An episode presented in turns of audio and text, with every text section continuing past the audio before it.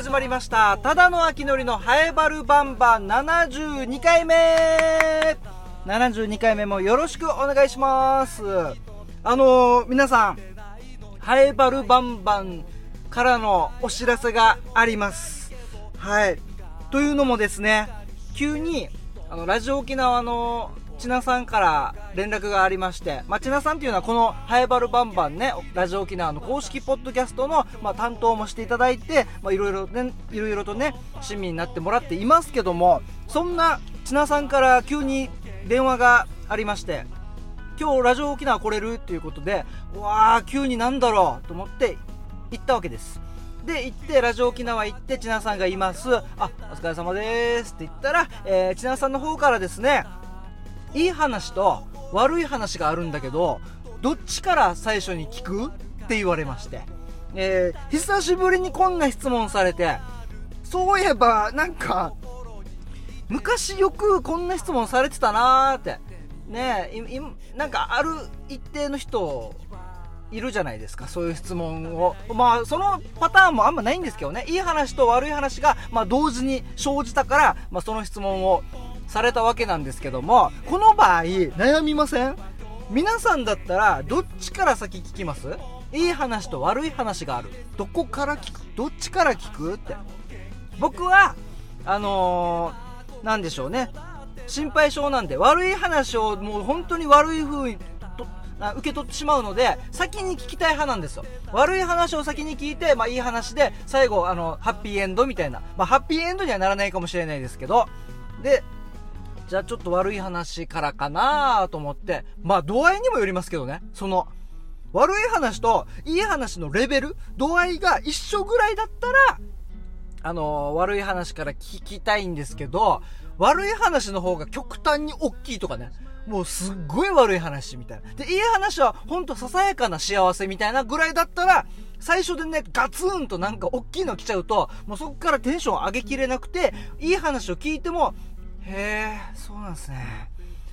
あ、でもちょっと悪い話が、悪い話のボディーブローが効いてます、みたいな、なる可能性もあるんです。けど、まあ、その度合いも聞かないとこうと。度合いも聞かずに、とりあえず悪い話から聞こうということで、これいつ聞いたんだっけな ?2 週間前ぐらいですかね ?2 週間前ぐらいにこの話が来まして、えー、それで、あ、じゃあ悪い話からお願いしますって言ったら、あの、ハイバルバンバン、えー、聞いてくれてる皆さんは、わかると思いますが、このハイバルバンバン、普段は公式ポッドキャストでやっているんですけども、第5日曜日がある日曜日は地上波で流れることができるんです。流してもらえるんです。地上波で喋ることができるんです。日曜日、第5日曜日の日曜日の朝7時45分から8時までの15分間、ね、喋ってて、僕は第5日曜日の男って名乗っていたんですけども、何やらですよ、その、第5日曜日のハエバルバンパン地上波放送がなくなるかもしれないという話がありまして、わあ、マジかと。いや、これは結構ですよ。だって、ハイバルバンバン毎週水曜日に公式ポッドキャスト配信してますけど、でも、やっぱり地上波で、地上波でちゃんとハイバルっていう冠がついた。ただの秋のりのハイバルバンバンって冠がついてるやつが地上波で流れるって嬉しいですからね。それがもう、ちょっと、もうなくなるかもしれない。その枠がね、なくなるかもしれないよって言われて、ああ、そうなんですねって。でもまだ確定じゃないから。まだ確定じゃないから、みたいな。2週間前だったかなまあそのぐらいですね。まあそれを聞いて、あー、ちょっとこれ、ちょっと切ないなーと思ってたんですよ。そして2週間経った今、えー、もう改編始まってますね。10月になってもう改編期ですよ。いろんな番組も変わって、まあいろいろあのー、一番変わったの何でしょう？ラジオカーリポーター。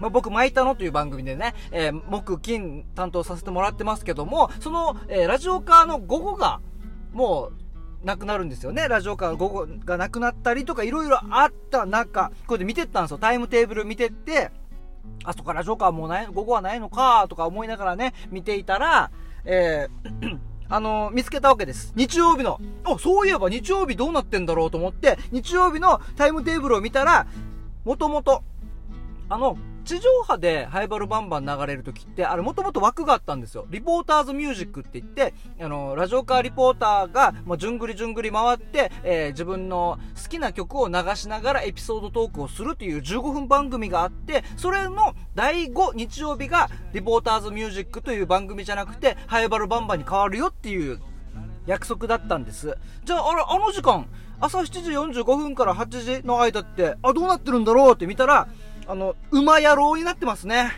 はい、今ももう見てますけども、タイムテーブル、馬野郎です。馬野郎が、これもともと、馬野郎が、その前にあったんですよ。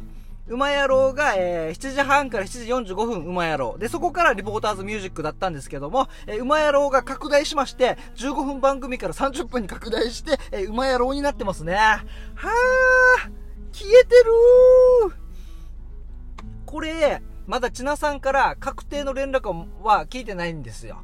えー、まだ聞、会えてないので、まだ確定は、ちな、本人から聞いてないですよ。本人から聞いてないんで、もしかしたら、あるかもしれない。第5日曜日だけニュキニュキニュキニュキっていきなり出現するかもしれませんが、今僕が見ているタイムテーブルでは、えー、7時半から8時は馬野郎ですね。えー、長浜博樹さんと上原周平さん。いや、上原周平さんも、マイタノのミキサー、ミキサー宅担当とかさ、え、してもらってますけども、えー、そういう、してますけども、えー、周平さんと長浜博樹さんの馬野郎で、馬野郎でもちょっともう埋め尽くされてしまっているという現状なので、あれですね、まあリポーターも減ったからっていうところもあるんですかね、この枠に関しては。午後のラジオカーリポーターもちょっと減ったし、なくなったから、で、まあいろいろあって、いろいろあっての部分が多いと思いますが、そこでちょっと拡大しようと言って30分番組になったっていう。で、そしてリポーターズミュージックがなくなった。リポーターズミュージックがなくなったということは、これ、ないんじゃないですかね。地上波。もう聞くの怖いっすね。ちなさんに。聞かずに待っとこうかな。これ、もしかして、あの、じゅ、そろそろなんですよ、第5日曜日って。なんか僕手帳に書いてたんですけど、10月か11月に第5日曜日があるんですよ。だからもう、もうすぐなんで、もう聞かずに、もう答えは聞かずに、待っとこうかな。ちょっと準備だけはしときましょうかね。うん。そう。そんなこともありまして。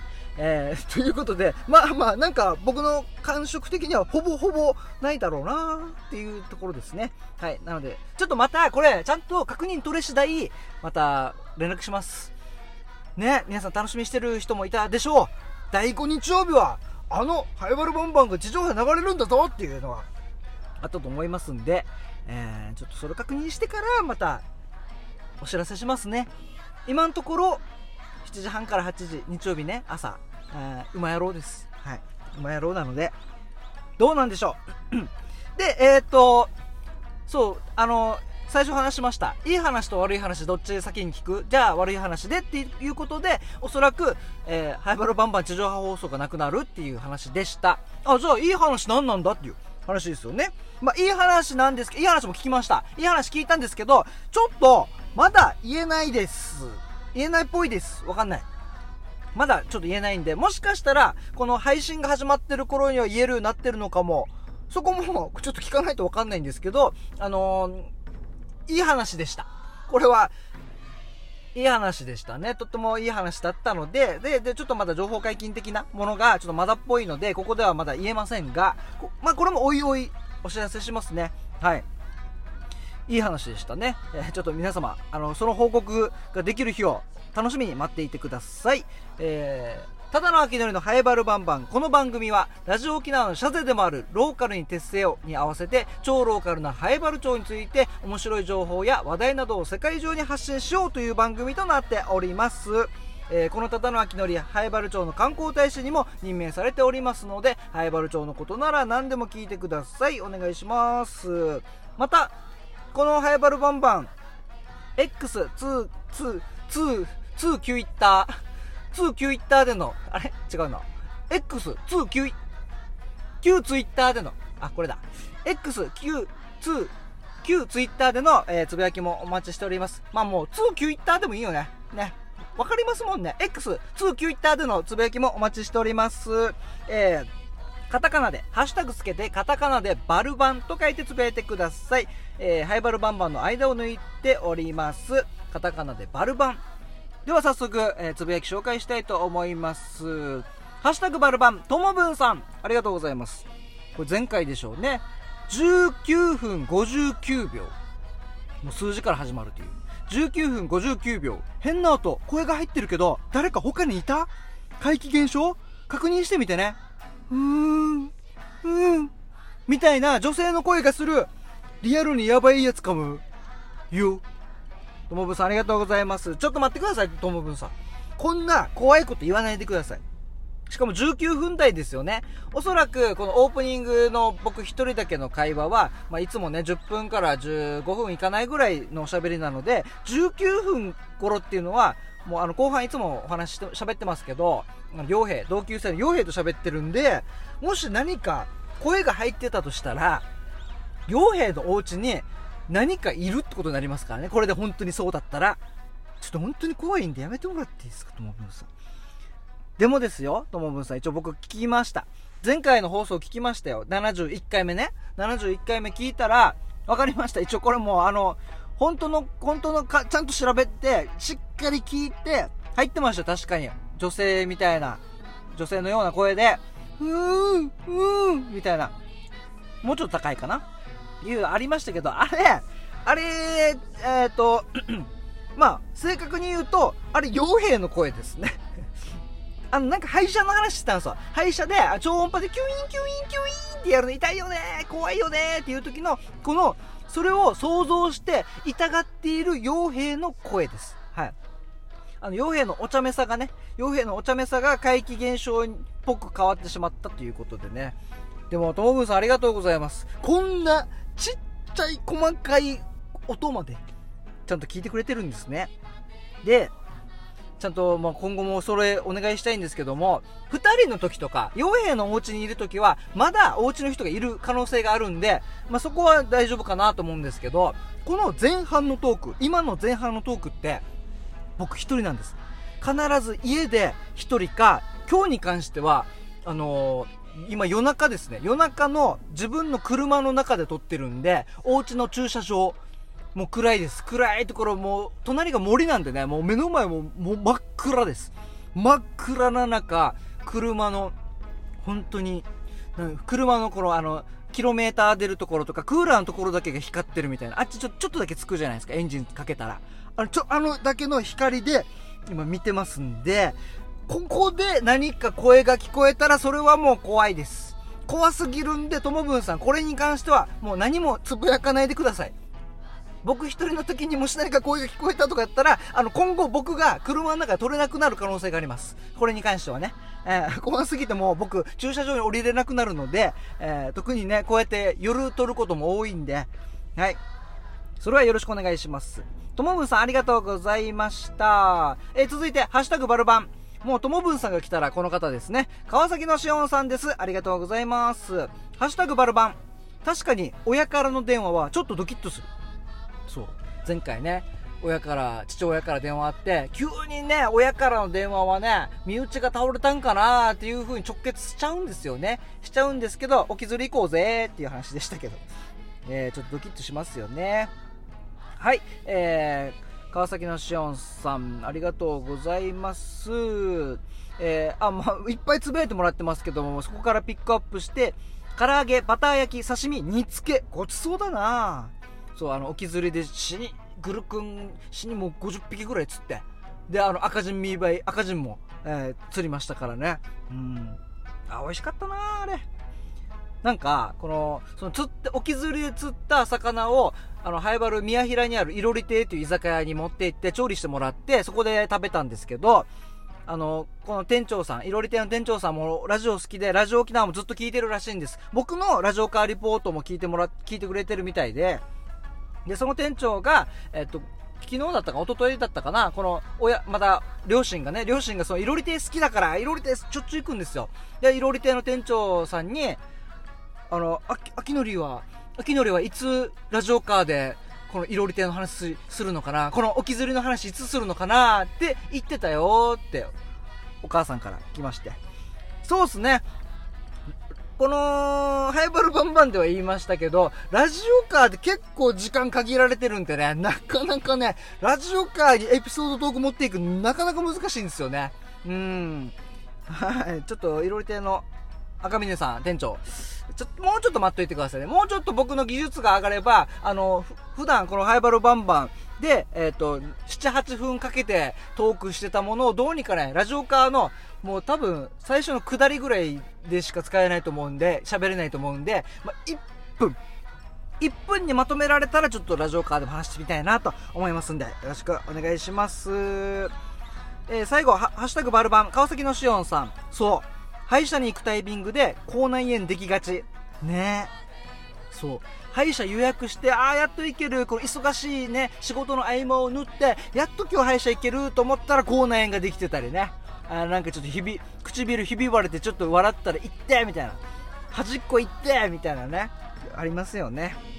はい、皆様、つぶやきありがとうございます。引き続き、X、2 Twitter での、えーつぶやきもお待ちしております。カタカナでバルバンと書いてつぶやいてください。よろしくお願いします。ではでは、えー今回も後半は同級生の傭兵とおしゃべりしております。あのーまとめ撮りの一発目ですね。いつも4ヶ月分まとめ撮りして、あ、4ヶ月じゃない、4週間分。えーまとめ撮りしてるんですけどもでも今回は9回目ということで、えー最初は傭兵の最近あった忙しかったよーっていうエピソード聞いております。それではお聞きください。どうぞ。ハイバルバンバン。はい今週も傭兵よろしくお願いします。お願いします。なんと今回9回目です。はい。いつも毎月ねまとめ撮りしてるんですけども、はい。えー9回目ということなんでいん？1月から2月からやってんのかな？そうだね。あの時さ寒いねって言いながらスタートした記憶あるよ。あー早いね。そろそろ1本当に。年経ちそうになってますけども。やってきたな、えー、ヨはですね、はい。僕の同級生で南原町宮城出身、はい。そして南原町議会議員をやっていて、はい。えー塾講師もやっていると。やってます。であとあれ何でしたっけ？ん？あのカンニングしたらそいつも間違えてたでしたっけ？全然頼りにならんやつ見ちゃったね。違います。違いますよ。何でしたっけ？キャリア教育コーディネーターです。キャリア教育コーディネーター。そうキャリア教育コーディネータカンニングしたらそいつも間違えてた。ー ではない。ではない。いんですねせっかく丸こうリスクを冒してねそうね。丸取りに行ったのにね。言ったのにそいつも間違えてた。っていう違います。あれこいつだったら絶対分かりそうだったけどな みたいな。ね信用してみたのに。えそういうのありますけど、はいありますね。えーじゃあまず、まあはい。毎回まとめ撮りするときは、はい。最初、まあ、最近何してるみたいな、はいはいはい近況報告をいつも聞いてるんですけども、はい。えー洋平最近何してました？最近ですね、まあ、今日この撮ってるのが10月2日うん。なんですけど、その本当に少し前一昨日ぐらいに、うん。9月30日、うん。えっと私コードフォアハイバルっていう団体を運営してるんですけど、はい、この IT の講座開いたりとか。うん、でそれの交流会をやりました。交流会、はい。なんか講座をね前回やぜあ2回目？前回が2回目。前回初めてやって、まあ、2日連続の講座を終わらして11月。うん。多分これが出る頃になるのかな？とか、はあじゃあもうちょっと後かこれ、えー、とその次講座2回目が11月にあってっていう感じです、えー。コードフォーハイバル。はい。なんか概要を簡単に言うとこれ何でしたっけ？えっ、とシビックテックっていううん。カタカナでうん。表される活動、いやもうちょっとよくわかんないです。すいませんちょっとあ全然わかんないえっ、です、とですね、まあ、地域づくりとか地域の課題、うん。そそういうのを IT の力を使って解決したいねっていいううののハイバルバージョン。そうですそうです。コードフォーハイバル。まあ、例えばなんかあの少し前にさコロナのやつで商品券とか配られたじゃん。入る商品券。あれがあの情報役場からこういう店舗で使えますよって出てくるんだけど、うん。その店舗全部 PDF で表になってるわけよ、はいはいはい。どこどこのお店住所何何何番地、うんうんうん電話番号何？うん。でこんなのがずらーっと50件とか100件とか出てくるわけさ、うん。それ見ながら場所を探さんさ。うんそうだね。だけどそれデータ入れ込んだら Google マップに埋め込めるから、おうおう。マップ上で家家の近くで使えるとこどこだろうとか探せるわけ本当。はいはいはいはい。そしたら便利に使えるじゃん。うん入る商品券の隅っこに QR 乗っけて、うん。その QR 読んだら Google マップがパッて開かれて、はい。あ使えるとこどこかなって見れるとかね。ああそうだよな。この PDF だけではね何番地何番地何何と書いてるけどみたいな、うん。ああ確かに地域クーポン地域クーポンそうそうそう。もうそれだったそんな感じで使えるわけですよ。あの沖縄県のねなんか旅特みたいなやつの地域クーポンもすぐマップで見れるようになってたからあれ便利だよね。そうなんです、うん。あんな感じでアプリとかその他の IT のツール使うと結構便利だよっていうのがたくさんあるんだけど、うん。まだそれあんまり浸透してないから、うん。こんな風に使ったら普段の不便解消できますよっていうのをみんなでこう勉強してみたりとか、うん。アイデア出したりしながら解決のための取り組み作っていこうぜっていう団体です。なるほど。そのコードフォアハイバルの講座がもう、まあ、2回3回そうですね。やってその懇親会をやってきたと。そうですそうですそうです。懇親会ってやっぱなどういうえっとみんなでワイワイ？まあそうなんだけど、まあ半分勉強会みたいな感じなわけ。もともとその講座に参加した人たちをこうフォローアップというかさうん。こう習ったことを実践してみたんだけど、やっぱちょっとよく分かんなくてっていうのは、まあ、よくあるじゃん。はいはい。習った時はできると思ったけど持ち帰って自分で触ってみたら全然できねえみたいな。っあるあるあるめってちゃある。いうのをまあフォローするっていうのとあとはその IT に関する情報交換ができるように。うんうん。っていうのがまあ基本的な狙いであってう、ん。まあ、懇親会ではあるんだけど半分勉強会緩めのみたいな感じなんですよ。なんか話し合ったりするってことだよね。そうそうそうそうそう。えっと、まあ、今回のメニューだとあの、まあ、この IT 系の勉強会でよくあるのが、うん。ライトニングトークっていうのがあるわけ。ほう。カタカナいっぱい使うけど。はい。ライトニングマックイーン。ライトニングトーク。トーク。LT って言うんだけど、うん。あの5分か10分ぐらいで自分が今興味持ってることとか最近作って試してみたこととかを発表してうん。俺最近こんなのやってるんですよっていうちっちゃい報告をしながら聞いた人たちはあなるほどこういう新しい今トレンドあるんだとかっていうのが勉強できるみたいな。へえあそれぞれ発表していくんだ。そうそうそうそうそう。う今回はそれを4人やってもらってうんうん。でその話聞いてちょっと質疑応答みたいなのやって、うん。あとはグループでお互いちょっと自己紹介しながら、うん。最近どんなの勉強してるとかこの辺ちょっとつまずいててみたいなのを相談したりとかっていう回です。全然ちょちょっと思ってた懇親会と違うな。懇親会ってあの握りがあってオードブルがあってでお酒もあってあ、まあ、ノンアルの人はノンアルもありますよみたいな懇親会かなとまあ思ったら、ではなくて。発表？発表もあるし。ゆ緩めよ？緩めな発表よ。いやいやいや懇親会の中では緩くないよ。確かに確かに。ええまあ、懇親会というよりかはこう、まあ、プチ講座講座のなんかそのまあフォローアップの交流みたいな、まあ、結局その参加してる人たちが、うん。あの IT にいろいろ関心あって参加してる人たちっていうのがまあ基本さねその講座がそういうものだから、だからそれにもこうちゃんとプラスになるよっていうのとやってみたけどわかんねえ助けてっていう相談ができてで同じような取り組みをしてる人たちとのつながりが広がるみたいな、うんまあ、講座で学んだことをしっかり固める。そうそうそうちょっとああここどうだったかなっていうのを固めるための懇親会、みたいな感じです。いやこれ大事だね。やってみたけどわからないをこう自己的なサポートしたいみたいな、ここれが一番大事かもしれないね、懇親会がね。で講座も11月もあるということで。そうです。えー11月11日、はい。そして25日。はい。で、えっと、23日もそれからある。26もあります。あ26もある。11と25のところは、うん。このこの前もやったんだけどノーコード講座っていうのでうん。プログラミングなしでアプリが作れるようになりますっていう講座。はい、でそれから23うん。祝日なんだけど、うん。ここでは公式 LINE のうまい活用の仕方を教える講座。公式 LINE はい。はいはい結構便利なんですよ公式 LINE 公式 LINE のアプリがあるんだよね。そうそうそうもそう。そもね。な多分いろんなねあのハイバル町もやってるんだけど、うん。こう店舗とかでもやってたりするじゃん。うんうんうんあれでどんなこうなんていうかなどんな仕組みを使ってどういうふうにメッセージを送ると相手が反応しやすいのかそうだねね。公式 LINE は多いよね。居酒屋とか、あの三代目魚節。あれさうんうんうんうん。金城にある居酒屋。三代目魚節の俺公式 LINE 入ってるんだけど、うんうんうんうん。登録してるんだけどあれってなんかこの会社がやってるものだから、うんうん。メモ帳代わりに使ってたわけよ。わかる？送ってたのなんか。あそうそう送ってあの 写真とかもあこれちょっと一旦あの保存したいからはいはいはい。共有転送先をここにして送ってとかはいはい。やってたわけよ、はい。そしたら返信返ってきて。楽しそうですねこの友達との飲み会の写真を転送の場所に使ってたわけはいはいはい。メモ帳先みたいな、はいはいはい。そしたら帰ってきたからめっちゃびっくりして。恥ずかしい。あはっずっと思って楽しそうですね。あ返信できるんですね。できますよ。できますって。できます。あれ設定だ。あ相手もずっとなんでこいつこんないろいろ送ってくるんかなって思ってたはずね。あー。えこれ本当に大きい規模でも見れるのかな？できると思うよ。全国規模の公式 LINE とかあるさ、うんうんうんああいうのも一応見れはするのか。見れる見れる。ただまあ量が膨大だからね一個一個見てはいないと思うけど。はず。いや絶対いるって他にもメモ帳代わりに使ってる人。どうせだから見見てないだろうし。どうせ反応しないだろうし。よしっていうので。大きいところほどね。そうね。わあ。そういうのもこうやって講座で学ぶことができるってことね。でもう一個あって26日はデザイン講座、デザイン講座。キャンバっていうツール使ってこうチラシとかをねやぼったくないようなちょっとこじゃれた、はいはい。あ面白そうって思わせるようなデザインを作れるようになるっていう講座。キャンバー使ってますよ。あいいっすよね。のライブ、まあ、FEC のお笑いライブの、まあうんうん。フライヤーとかチラシにも一応そうそうそう使ってるけど全然使い切れてない。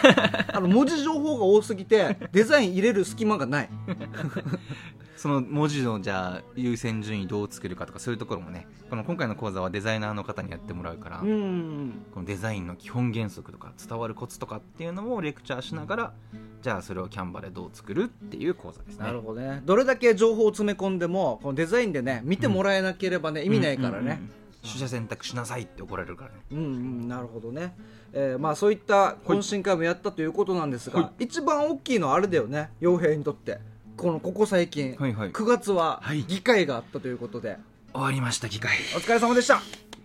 いやー。いや9月議会って長いんですよ。もうえあるのはえっと3月369 9369123ああほんほん3月が予算でうん。9月が決算だから3月9月は大変なんですよ。9月ねもう丸々1か月。もうヘトヘト。えー、9月議会ど,、はい。どうでした？いやーもう忙しかったに尽きるんだけど、うん。まあ、い9月議会は決算？うん。このこれまで灰原町がやってきた事業をあのじゃあどういう実績があったかとかどういうところこれ足りてないんじゃないかとかこれ良かったねみたいな話をまあ審議していくっていうのと、うん。あとはその一番年度の最初に決めた予算に追加で入れていくような補正予算。なるほど。今この状況この決算こここまでできてます。そして予算このぐらいかかってますっていうのを分かった上でうんうん。補正していく、あっていうよりはその決算はその1個前の年のやつ。もうすでに終わったやつを評価するわはいはいはい。けで補正は今年のやつに追加するって感うじ、んなるほど。新しくこう国の例えば厚生労働省とかさ、うん。総務省とかがこういう施策やりましたとかっての出てくるとその時その時でまた追加の予算つけなきゃいけないわけよ。ほこのこの事業の対象が増えましたとかね。うはいはい。っていうのに対してじゃあどんな取り組みをやるのかどのぐらいお金かかるのかみたいなことを審議するのが補正予算。これ大変だよね。なんですよ。だってまあ議員の皆さんも大変だと思いますけど役場のね職員もね なかなか夜平日夜電気ずっとついてんなってついう日々でしたよねはい。9月、役場の横通ったらさうわ3回ついてる。あ4回もついてる。とか。やったよね。本当にもう終わって何その審議その日終わったらえー、とお家帰って次の日の準備して、うん。みたいなことを繰り返すし、うん。土日でまとめて集中して次の来週分準備とかやりながら、うん。えー、と塾講師もしてるのであそっか。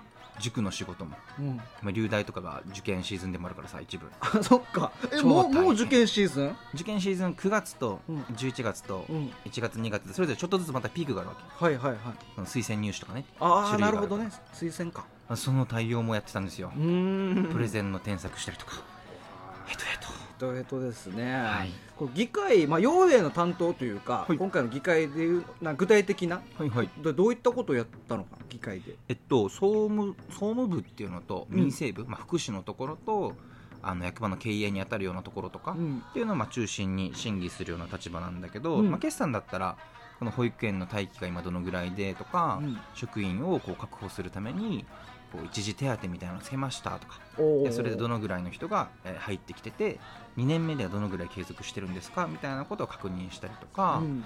高齢者福祉のところも入ったりするから、うん。あの高齢者の外出支援でうん。タクシー代補助しますよっていう事業とかあったりするわけね。これどのぐらい利用されてるんですかとか、うん。結構対象が今厳しいわけよ条件がね。でそれもうちょっと緩和した高方がいいんじゃないです高か齢者の方の対象が厳しくなそうってる。そうそう非課税世帯とかこのお家何？家族の中に送ってくれる人がいないとかね、うんうんうんそしたらどんどん条件厳しくなるといやほとんど利用できないじゃんみたいになっちゃったりするから、うん。もうちょっと広げた方がいいんじゃないみたいな話をしたりとか、うんそうね。うんっていうのをまあ審議したり審議したり提案してみたりとか。っていうのをやってたわけですよ。はあすごいね。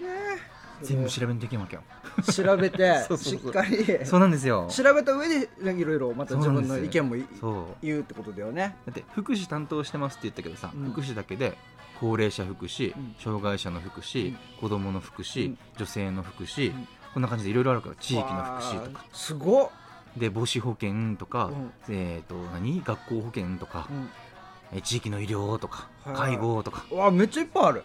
これそれぞれいろんな制度があるわけよ、え基本の仕組み調べた上でで役場が今やってるの何でうん。で地域の人たちとこうヒアリングしながらどこに課題があってを調べてじゃあこうなんじゃないっていうのをやらなきゃいけないわけ。大変よ。それを自分で調べてそうなんですよ。前超本読んでますって言ったじゃん、うん。その勉強ああそうだね。ずっとね。あその勉強してるわけです勉よ強して で9月の議会が終わって、はい。まあ、次12月。そうです。12月は今回が決算そうそうそう補正予算。そうです。で12月が12月はその決算とか大きいのはないけど一応補正予算は大体毎回あるわけさ。3月6月うん。9月12月それぞれの時にね、はいはいその補正とあとは一般質問っていうこの議員側から提案するっていうのはある、うーん。まあ、でもこの3月9月はもうほぼ丸々1か月間缶詰なんだけど、うん6月12月は大体2週間とかうん。長くて3週間とか、うーん。そのぐらいかな。えー。でまたあれだよね。この9月の議会の間に研修もあったっていうね。そうそうそうそうそう。議員の研修。議員のあの委員会っていうのがあるんだけど、まあ、56人ぐらいでこうなんていうかな小集団でもっと議論を深めましょうっていうやつ、うんうん。でその中に広報委員会っていうのがあって、うん。議会の広報誌を作る人たちね。はいはい。そこに私も所属してるんですけど、まあ議員って言っても広報の専門家じゃないからさはいはい。どうやったら情報発信うまくいくとかどうやったら読んでもらえるとかってなかなか経験値ない人も多いじゃん。うんうんうん。だから全国の研修会に参加してくるっていうので議会中なんだけどこう日程調整してもらって議員の皆さんで委員会の皆さんで一緒に行ってきて勉強してきましたよ。すごいね。これも大変でした。議会の準備もして 研修も行って、はい。でこの受験の生生徒たちも見てはい。すごいんとか乗り切りました。9月って感じです。じゃあもうちょちょっとはちょっとゆったりしてそうですね。自分が好きなことできるんだちょっといろいろ仕事入れちゃったけどね。あ入れ入れちゃ入れちゃいましたけども、まあもうそれがちょっとね休んでね。それはね、はい。ちょっと休んで、ね本読むことがもう洋平にとって休みみたいな。あそうそうそう。あ好きだから本読むのが。あのそれも仕事になりつつある。んだけどねウォーキングもして。はいはい。そうですそうはい。じゃあ今回はこんな感じですかね、はい。えー今週も洋平ありがとうございました。ありがとうございました。また来週お願いしますです。お願いします